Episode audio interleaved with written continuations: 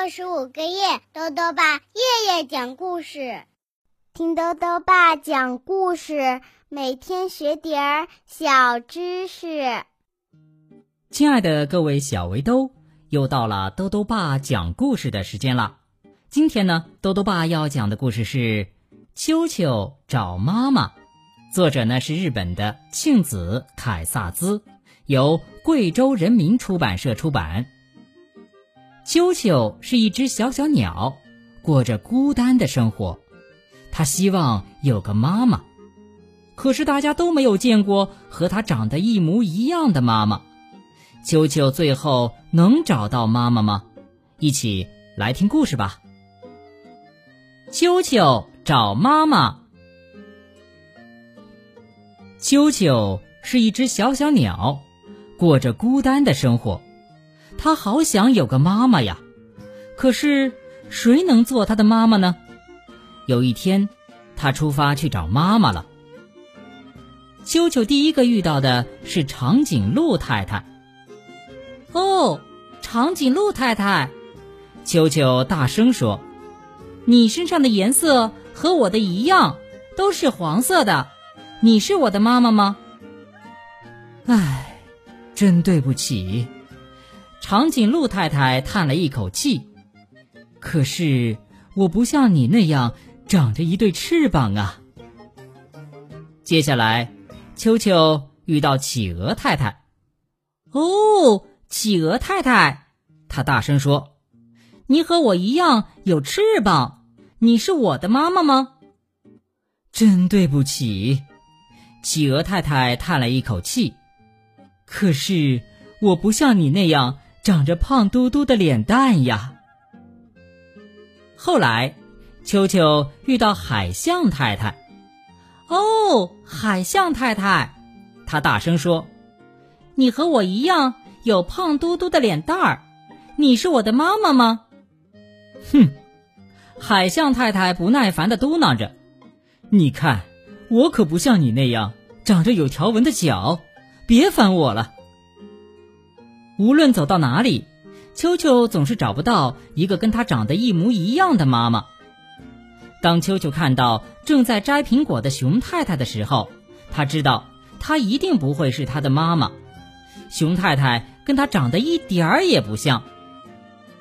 秋秋伤心极了，他开始哭起来：“妈妈，妈妈，我要一个妈妈！”熊太太连忙跑过来。想看看到底发生了什么事情。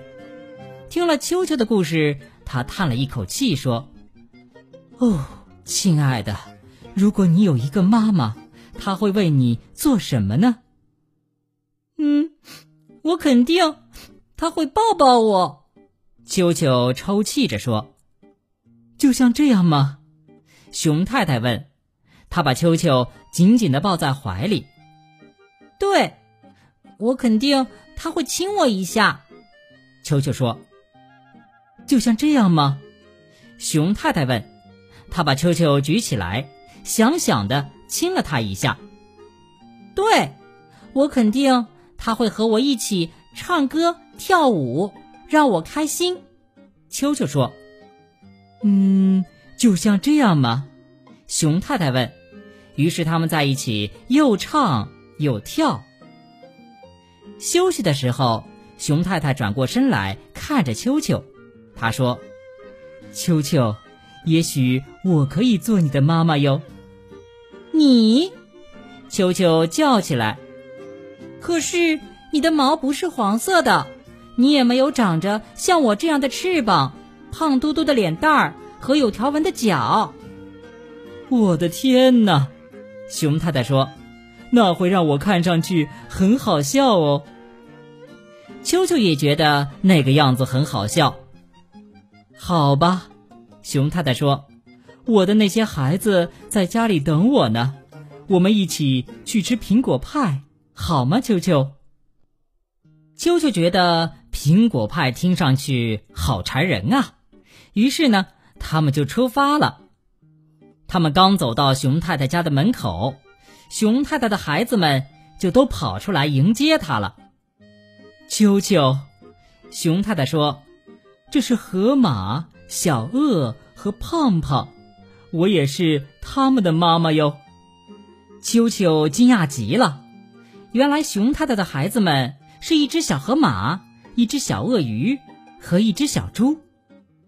苹果派甜甜的香味和孩子们快乐的笑声，洋溢在熊太太家里。享受完美味的点心，熊太太给她所有的孩子一个大大的、暖暖的、紧紧的拥抱。秋秋觉得非常幸福，因为他的新妈妈长得就是他自己的样子。好了，小围兜，今天的故事到这里啊就讲完了。下面呢又到了我们的小知识环节。今天啊，兜兜爸要讲的问题是。海象的长牙有什么作用？豆豆爸告诉你呀，海象呢是一种生活在北极以及靠近北极海域中的动物，它们身体庞大，皮又厚又皱，视力很差，还长着两枚长长的牙。海象的四肢呢，因为适应水中生活，退化成鳍状，所以只能靠后鳍角朝前弯曲。以及长牙刺入冰中共同作用，才能在冰上匍匐前进。除此之外呢，海象的长牙还有与敌人搏斗、破碎冰层以及挖掘海底获得食物的作用。最后又到了猜谜时间了，今天的谜面是这样的：落地就会跑，胡子一大把，不管见了谁。总爱喊妈妈，打一动物。再说一遍，落地就会跑，胡子一大把，不管见了谁，总爱喊妈妈，打一动物。你猜到了吗？如果想要告诉兜兜爸，就到微信里来留言吧。要记得兜兜爸的公众号哦，查询“兜兜爸讲故事”这六个字就能找到了。好啦。我们明天再见。